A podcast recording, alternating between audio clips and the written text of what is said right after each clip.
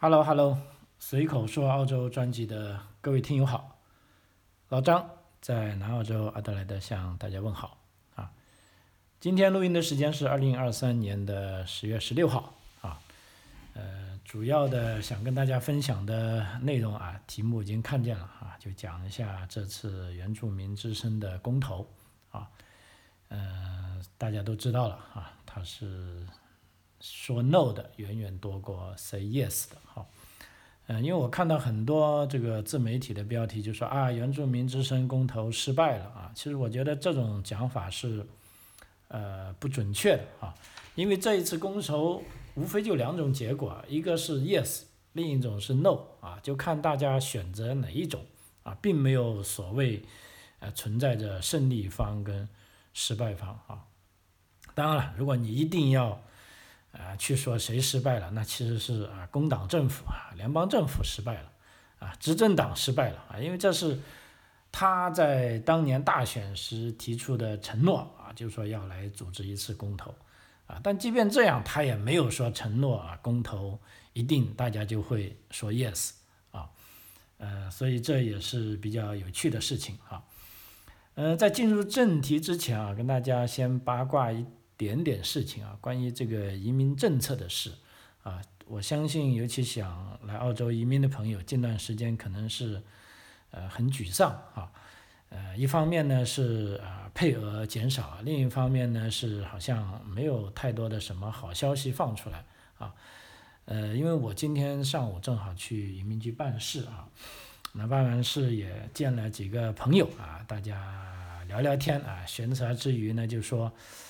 嗯，回想当年啊，去年看到那么多积极的政策啊，这个纷纷出台啊，大家都欢呼这个移民的技术移民的春天来了啊，怎么这一下子好像夏天还没到就冬天来呢？啊，我们大家甚至一直在反思，是不是我们对正确的判断啊出现错误呢？呃，事实上，经过这么业内人士一交流啊，其实并不是这样啊，因为如果收听了我节目比较久的朋友也知道。对于我个人来说，一个判断的周期呢，它应该是至少到三到五年内啊，你不可能说一年内拿它的政策就来判断它好还是不好啊。那么我们在去年说的呢，啊新这个技术移民黄金年代的到来呢，也是以五年一个周期的，因为去年的确是啊各种邀请都降低门槛，而且这个配额的啊数据啊也是啊可以说令人惊喜。啊，但今年为什么少了呢？啊，其实有一个是主要是技术性的原因哈，因为，呃，在经过疫情三年之后啊，联邦政府已经积压了大量的这个新的申请，那么每年的 PR 的总数呢是大概十九万啊，这个数是不变的。那你为了消化一些库存的这些申请呢，你就必须把这今年啊新增的申请用于在已经递交了申请的朋友上，也就是说要把那一批。呃，按照这个先到先得的原则啊，先把它啊处理完毕啊，你才能面向未来啊。所以，如果从一个三到五年的周期来看呢，今年无非就是说啊，他把这个配额的重点啊改成了先要把积压的事情处理完啊，才能面向未来啊。所以从这点，无论从逻辑上还是目前看来的这个啊事实上。啊，都非常清晰了啊，所以老张在这边也是，呃，非常正式的继续鼓励啊，有梦想的啊这些朋友们啊，一定不要为目前这种短期的啊这些政策的小变动而有所动摇啊，一定要按部就班的啊做好你的啊各项工作啊，当然了，这个。啊，自己的这个移民的规划啊，跟这个分析啊，跟所走的道路一定要非常清晰啊，否则就怕会南辕北辙就不好了啊。那么具体的呃做法，今天在这一集就不展开了啊，大家可以收听我之前的节目啊，或者以后的节目啊，或者可以联系我个人做这些基于个案的啊移民规划跟这个啊呃。一些啊技技术层面的分析啊，希望老张能够帮到你啊。OK，呃，言归正传啊，这次我们继续讲原住民之声的公投啊，这如果我没记错的话，应该是呃第三集啊，也就是说，我争取利用三集的时间把它讲完，因为事实上，即便我现在讲的时候，这个公投的计票呢是还没有结束的啊，因为你想，礼拜六刚投完票啊，六点钟之后就开始计票，那么大概计到九点十点，哎。那边大概知道结果了，就不上班了，啊，因为下班了，大家都要睡觉了啊，因为这个不是说很紧急的事情，也不需要通宵计票。那么第二天又是礼拜天，呃，我看他们的数据是往前进了一点点，就 AAC 估计有一部分人加班，也还在计票，但是计寄的这个票的数量很少。那么今天呢，他们也还在寄，那么全国的票数呢，大概被点了是，呃，百分之七十啊，也不多。呃，最终的在法律上的结果呢，应该是在十三天后才会公布啊。因为什么呢？还要考虑一些在海外的投票，还有一些是邮寄的选票啊。那么这公投法律是给了这个 AEC 十三天的时间啊，要把这些票都等到在一起计算点算完毕啊，才算是啊所有的计票程序结束啊。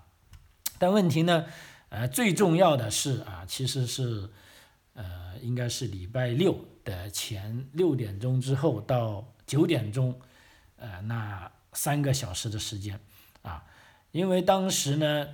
是其实在计票刚进行了一个半小时，也就是说是东部时间晚上七点半啊，当时这个澳大利亚广播电台呢就预测三个州都会投票反对啊，公投也无法获得通过。因为就目前来说啊，公投所需要的，啊，就是说双通过，也就是说全国的选票，啊，要有一半要说 yes，另外一个呢是六个州中有四个州中要说 yes 才算通过。那目前的实际情况呢，刚好是相反啊，全国大概最多现在看来只有百分之四十的选民说 yes 啊，大部分百分之六十的就是说 no。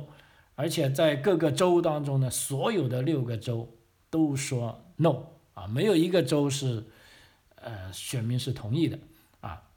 更离谱的是个北领地啊，本来我们说按道理北领地应该是这个土著居民居住比较多的州，它应该是这一次是为他们而发出声音，那个州应该这个领地应该是投 yes 才对啊。那么很遗憾，即便北领地也是投 no。啊，唯一一个领地投 yes 呢是坎培拉啊，这个首都领地啊，那么这个州是大概有百分之六十的人是投 yes 的啊，那么为什么会投 yes 呢？呃，就到了今天为止，因为这个点了的票已经超过百分之七十了啊，就是说已经有一定的代表性了。我也看了一下媒体做了这些啊，大家投票的一些呃分析啊，我觉得这个挺有意思的，所以今天主要是跟家跟大家啊。分享一下什么样的人啊，大概投了什么样的票啊？因为全民公投这件事啊，不是说啊经常发生的啊。就距上一次全民公投呢，已经是啊二十四年了啊。事实上，媒体分析了这一次公投的结结果以及投票的人群，跟二十四年前有很多地方是。相似的啊，这相当有问题啊，这不是，这相当有趣啊，不是相当有问题哈。呃，那么在公投进行了点票的三个小时后呢，啊，也就是说在礼拜六的晚上啊九点钟，澳大利亚总理阿尔巴尼斯啊终于坐不住了啊，出来说话了啊，因为这时候他看到啊肯定是啊说 no 的要多过 yes 了，这个大局已定了。那作为政府呢，他必须是应该要出来表态了啊，呃，他当时就说呢，他说虽然今晚的结果并不是我所希望的，但我绝对尊重澳大利亚人民的决定以及实现这一决定的民主进程，啊，当我们反思当今世界发生的一切时，我们都要感谢澳大利亚，感谢我们以和平、平等、一票同等价值的方式。方式做出重大决定，啊！但我希望澳大利亚人知道，我将始终对我们的国家充满雄心壮志，希望我们成为最好的自己，我将永远对我们能够共同取得的成就保持乐观，因为这一时刻的分歧并不定义我们，也不会分裂我们。我们都是澳大利亚人，作为澳大利亚人，我们必须团结一致，带领我们的国家走出这场辩论。同时，不要忘记我们当初为什么要进行这场辩论啊？呃，对于当时现场有的记者就问他，就说为什么选民会拒绝原住民之声？啊，这个总理就表示现在还没有办法知道确切原因。呃，但事实是啊，在这个国家如果没有两党的支持啊，公投是不会成功的啊，没有一次这样啊。呃，他还重申了啊，他当时的承诺，在本届任期内啊，不会再有第二次啊公投了啊。就是说，因为此前啊，阿尔巴尼斯也表示，如果公投失败，工党不会再试图通过议会立法设立原住民之声，但是将继续尽我们所能倾听澳大利亚原住民的声音啊。啊，这个就是执政党代表的声音啊！我觉得这些政客，你说他虚假也好，怎么也好，但是，呃，有一个很清晰的这种愿赌服输啊，就是说，既然大家公投都投了，而且这个选票都出来了啊，你就不要像川普一样再去质疑啊，又说谁弄虚作假啊，这样搞来搞去也没什么意思啊。所以这个政客看来对澳大利亚的选举系统。啊，对他的民主体系还有充满信心的啊，输了就输了，是不是？愿赌服输啊。那么这时候呢，反对党领袖啊，达顿也发表讲话啊，他当然内心很高兴了，因为呃，他其实就最大的反对派嘛，是吧？啊啊，工党政府说来吧，大家最好就投 yes，但是他领导的反对党就说 no，必须要全旗帜鲜明说 no 啊。呃，他的发言呢，他表示啊，虽然大多数澳大利亚人会对这一结果感到高兴，但也会有澳大利亚人感到失望。啊，这一结果不会分裂我们人民。重要的是，我们都本着伟大的民主精神接受这一结果。啊，正如我所说的，我们现在确实需要翻过这一页，啊，团结起来应对我们国家面临的啊诸多挑战。啊，的确是啊，澳大利亚面临的诸多挑战啊，嗯，其实在这里，大家如果收听我节目也久的，也会发现，之前我是比较少啊关注这个啊啊时政方面的事情的，至少当然了，我是在这个我的这个音频节目里啊讲讲的比较少，但是在事实生活中呢，我是非常关心政治的啊，不管是以前。呃，在中国还是来到澳洲，啊，尤其是来到澳洲，如果你有机会发出声音的时候，你一定要啊发出声音。而我作为这个移民留学行业的这些行业人士啊，有时候为什么可以做出非常准确的判断啊？有的客人甚至啧啧称奇啊，但这也是我觉得跟我关心政治是离不开的啊，尤其是澳大利亚啊移民政策啊，它受到啊，这个国内的选举啊，政党之间的争执啊，呃，以及这个整个社会经济的呃生活啊，很大的影响啊。因为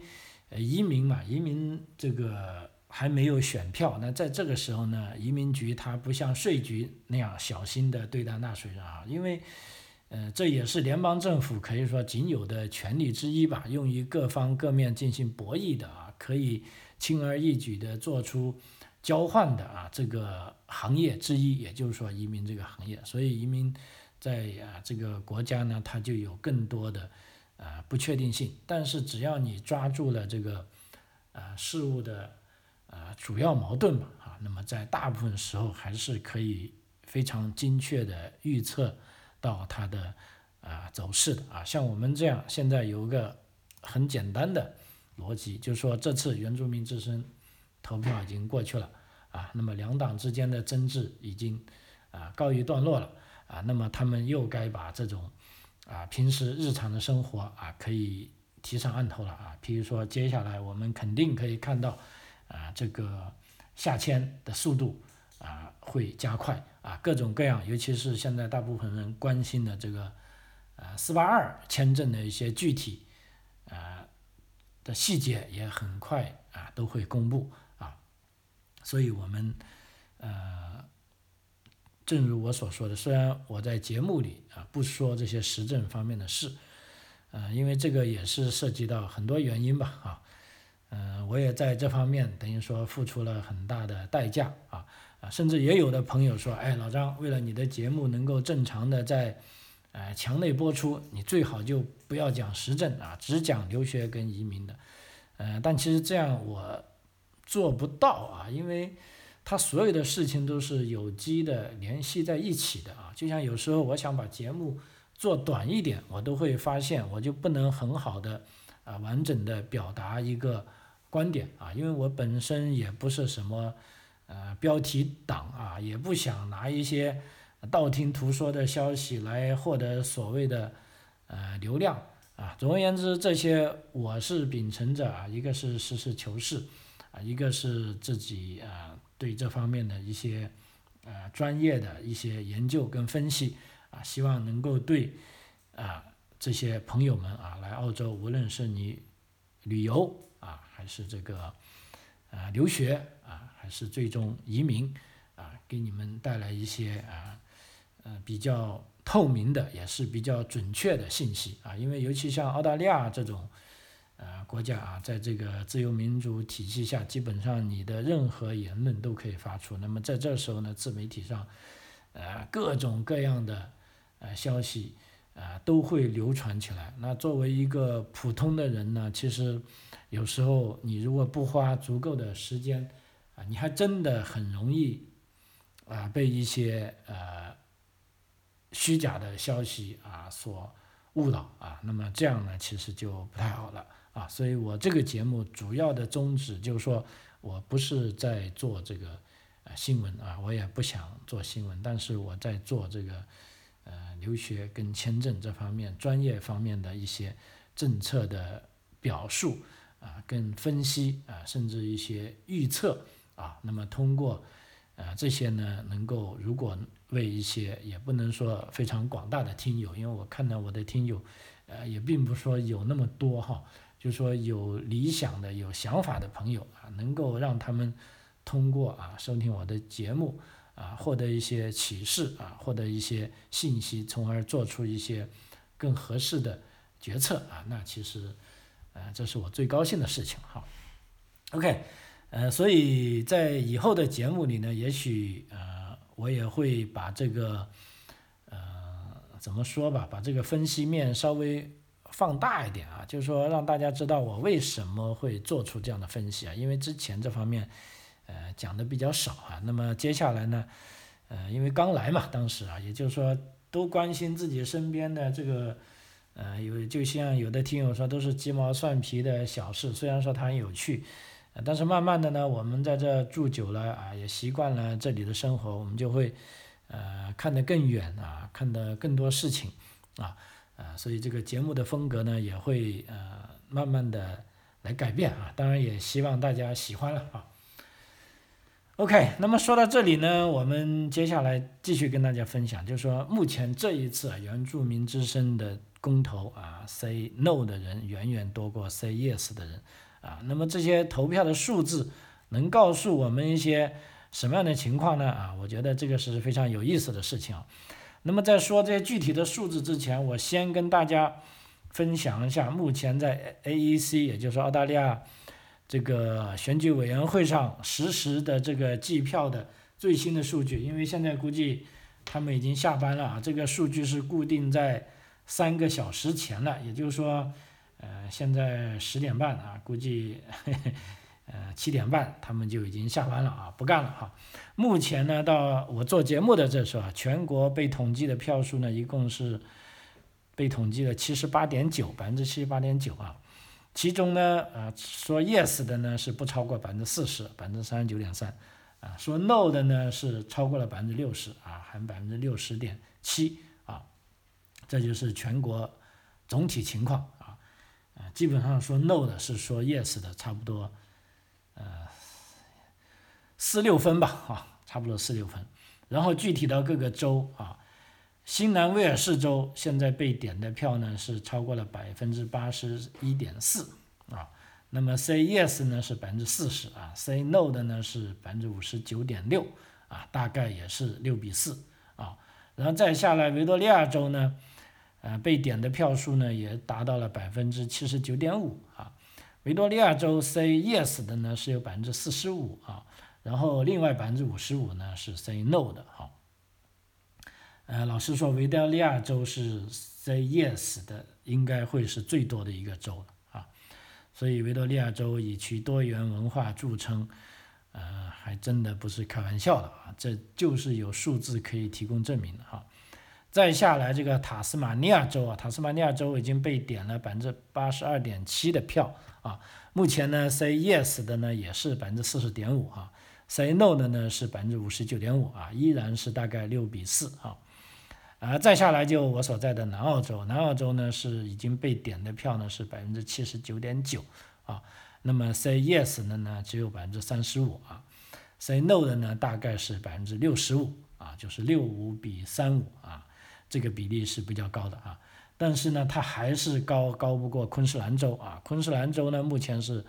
百分之七十五点八的票是被计算了啊，在这票里呢，其中百分之三十一是 say。yes 的啊，然后百分之六十八点九是 say no 的啊，也就是说从目前看来，昆士兰州 say no 的比例是最高的哈，百分之六十八点九啊。再下来呢是呃西澳洲啊，西澳洲呢目前被点的票呢是百分之七十五点四啊，那么 say yes 的人呢是百分之三十六点二啊，say no 的呢是百分之啊六十三点八啊，大概也是。六四开吧啊，然后北领地啊，北领地跟 ACT 的票数呢，它只计入全国的总票数啊，因为这两个领地呢，它是呃没有州权的啊，他自己就不能算一个州的哈，啊，所以他北领地呢被点的票数呢，现在是百分之六十三点四啊，那百分之六十三点四当中呢，有百分之三十九点五 say yes，百分之六十点五 say no 的啊。北领地啊，很意外吧？因为这里居住了大量的原住民啊，但是即便这样，连原住民自己都有六成的人 say no 啊，所以这足足说明是有一些问题的哈。为什么原住民对自己的发声都居然说 no 呢？啊啊，这个等到以后如果再有专门的时间，可以跟大家呃好好的啊分析一下哈。再下来啊，唯一一个说 yes 的领地啊，就 ACT 首都领地啊，首都领地现在有百分之八十二点八的票被点了啊，那么它是有百分之六十一的人 say yes 啊，只有百分之三十九的人啊 say no 啊，这个首都领地是独树一帜了啊，就说但很可惜，他的票都不能作为一个州的票，它只能是算入全国的啊总票数中。啊，所以目前的结果呢是，呃，双重认可呢变成双重否认啊，所以可以说，啊，say no 的是代表了啊最广大的澳大利亚公民的啊这个声音啊，所以呢，政府现在只能决定不能对宪法做任何更改啊，一个字都不行啊，一个标点符号都不行啊。那么我们通过观察刚才的票啊，就是说这些投票数字能告诉我们什么问题呢？啊，呃，其实挺有趣的啊，因为纵观全澳范围内赞成与反对分布情况，因为按照选区来投呢，啊，目前澳大利亚联邦选区呢应该是一百五十一个联邦选区啊，我们投票的时候其实是按联邦选区来划分的啊。那么根据全澳的赞成与反对的情况，再看二十四年前，二十四年前那次共和制，就是说澳大利亚要不要废掉英国女王，啊，要成立共和国，啊，上一次公投也是被大家 say no 了啊，大家还是说，哎，继续让英国女王干嘛啊，我们不要成为共和国啊。所以纵观上一次的公投呢，就目前可以总结。一些有很有意思的事实啊，第一个呢，就是说，距离首府城市越远的选区，赞成率越低。啊，这有个很有意思的啊，我们就看一下啊，目前呢投这个 no 的票最高的呢是在昆州的一个叫马拉诺的选区，它的反对票的比例呢是全国最高的啊，也就是说超超过了百分之八十的人 say no。啊，那么 say yes 最多的呢是维州的墨尔本内城区的选区，则成为全澳洲投赞成票最多的地区。啊，包括我又看了一下其他州，包括新州也是，新州的这个悉尼内城区啊也是 say yes 的。那么阿德莱德呢，呃，city 呢虽然没有 say yes，但是 say yes 跟 say no 的人呢是。比例相当近啊，大概我看一下，say no 的是百分之五十一啊，say yes 的是百分之四十九啊，所以呢，目前来看起来呢，就是说首府城市是投赞成票最多的地区啊，也就是说每个州的都是这样。然而，你只要走到大都市外面的郊区之后，就会发现赞成票马上流失严重。在偏远地区和乡村，反对原住民之声入县的声音非常强烈，甚至整体上看，赞成票最多的维州也是这种趋势啊。也就是说，第一个啊，我们从这个地理距离来看，只要离中心城市越远啊，那么投反对票的人就越多啊。呃，这是一个很有意思的现实啊。第一个呢，就是说一些社会因素。也投票选择啊，譬如说刚才说，除了这个地域因素啊，就选民的教育程度也对投票决定产生了影响。因为各州与领地的投票状况图显示呢，投赞成票的人在内城区居多，而大多数偏远地区和乡村地区的选区都投了反对票啊。但另一方面啊，受过高等教育。尤其对人们投赞成票的可能性，啊，也是发挥了重要的水平啊。譬如说，现在看来，平均教育程度较高的选区更趋向于投赞成，啊，平均教育程度较低的选区就更倾向于投反对，啊，这一点呢，尤其是在 ACT 坎培拉首都领地的投票结果是这个，啊，可以说是。呃，非常非常显著了啊！因为首都领地呢，目前我刚才讲了，是有百分之六十的人投这个呃赞成票，只有百分之四十的人投反对票。而且呢，我们知道首都领地因为是联邦的首都嘛，大部分公务员都住在那里。首都领地有超过百分之四十的投票者都拥有大学学位啊。所以说呢，目前看来呢，就受教育水平高的啊，往往更容易同情弱者，包括啊之前的一次这个 LGBT 的投票，也就是说对这个同性恋啊双性恋的支持的，也都是这些大城市可以说啊更容忍、更啊老实说对这种啊比较跟主流社会不一致的现象啊，就是说宽容度更高啊。同时呢，年龄方面啊，目前看来呢，人口平均更年轻的选区则更倾向于投赞成，啊，人口平均年龄更长的选区，更趋向于投这个反对票啊。也就是说，简而言之，年轻人更愿意 say yes 啊，但年纪大的人不好意思 say no 啊。然后收入也是，目前来看。平均收入水平更高的选区更倾向于投赞成，啊，也就是说收入高的更愿意赞成啊，啊，这个收入低的那就更倾向于啊投这个反对票啊。譬如说，啊，根据目前的结果啊，家庭收入最高的两个选区，这个 Winworth 和这个 Warren g a f 啊，它的赞成票呢都超过了百分之六十。啊，反之，在家庭收入最低的选区，比如说这个昆州的 Hinkler、塔州的 r a n s 跟南澳洲的 Gray 这个选区，那么一个选区内投赞成票的人，啊，最多也就只占啊百分之三十，啊，可以说非常短啊。而且呢，就业内这些啊一些啊专门研究公投的啊这个专业人士也表示，在这个工薪阶层或者移民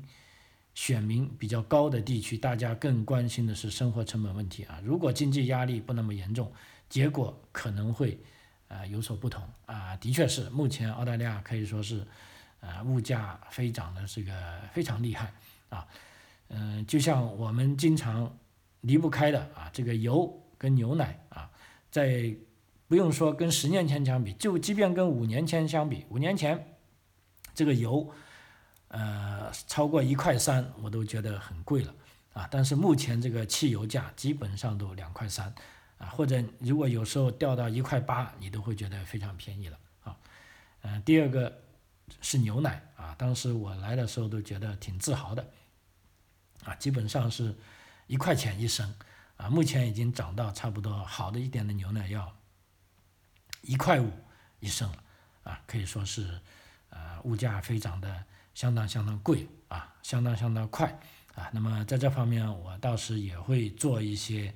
呃节目啊，就是说我所说的我们在澳洲遇到的一些呃糟心事啊。因为来到一个新地方嘛，刚来的时候是很新鲜啊，很新鲜，觉得呃什么都好啊。但是住久了呢，其实你也会发现这里呃它并不是呃天堂啊，它一样是。到处都有人间烟火啊，有好事有坏事啊。比较有意思的是，在澳大利亚啊，说回我们这个选票，澳大利亚总理阿尔巴尼斯本人所在的这个呃 Granville 选区啊，投票者是压倒性的多数赞成投赞成票，将原住民之声入线活动啊，所以这个明星政客的作用啊，还是啊有点用的。也就是说这个。澳洲总理阿尔巴尼斯所在的这个选区啊 g r a n d o l a 啊，他呢也是投赞成票啊最多的选区啊，所以说目前这个呃选举的结果啊，大概就是呃包括它的一些数据啊，就是啊目前啊这个程度。那么也许有很多朋友会问，那么既然这个呃公投完了啊，那么如果一定要说失败，那就说是政府失败了。那接下来对澳洲政局啊会有什么影响呢？啊，会不会出现呃这个政局不稳的现象呢？其实这个呢，啊，我倒觉得大家根本啊不需要担心啊，因为这一次公投，呃，虽然说它很重要，但是它并不是一次啊严格意义上来说的联邦选举啊，因为。联邦选举不同啊，你哪一个党派的议员多了，你这个在这个众议员的议员你就可以阻隔啊，进而呢把县政府给推翻啊。但是这一次公投呢是不涉及到政权的耕地啊，更替啊，无非就是说，如果你一定要说对现现在的这个执政党有什么呃不好呢？那肯定有，等于说你可以从某一个。方面来向大家给他打了一个耳光啊，因为当时选他上台的时候，呃，肯定是大多数人是认可他的政策。那么他的政策里本身就是一个要推动一次啊全民公投啊，落实这个乌鲁鲁之声啊。当时大家是同意他这么做的啊，但是他上台之后呢，由于种种原因啊，现在可以说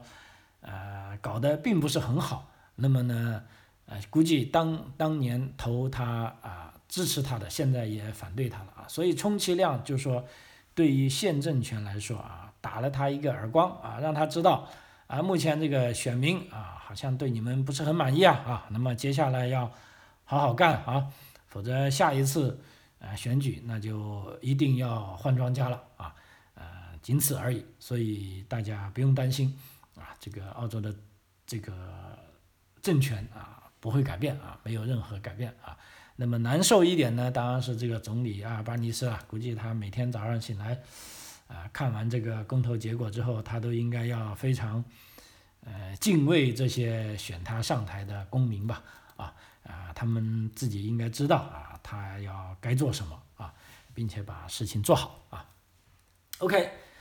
呃，时间关系啊，随口说澳洲啊，这一节这一期节目就到此为止啊，非常感谢您的收听啊，我们下期再见，谢谢。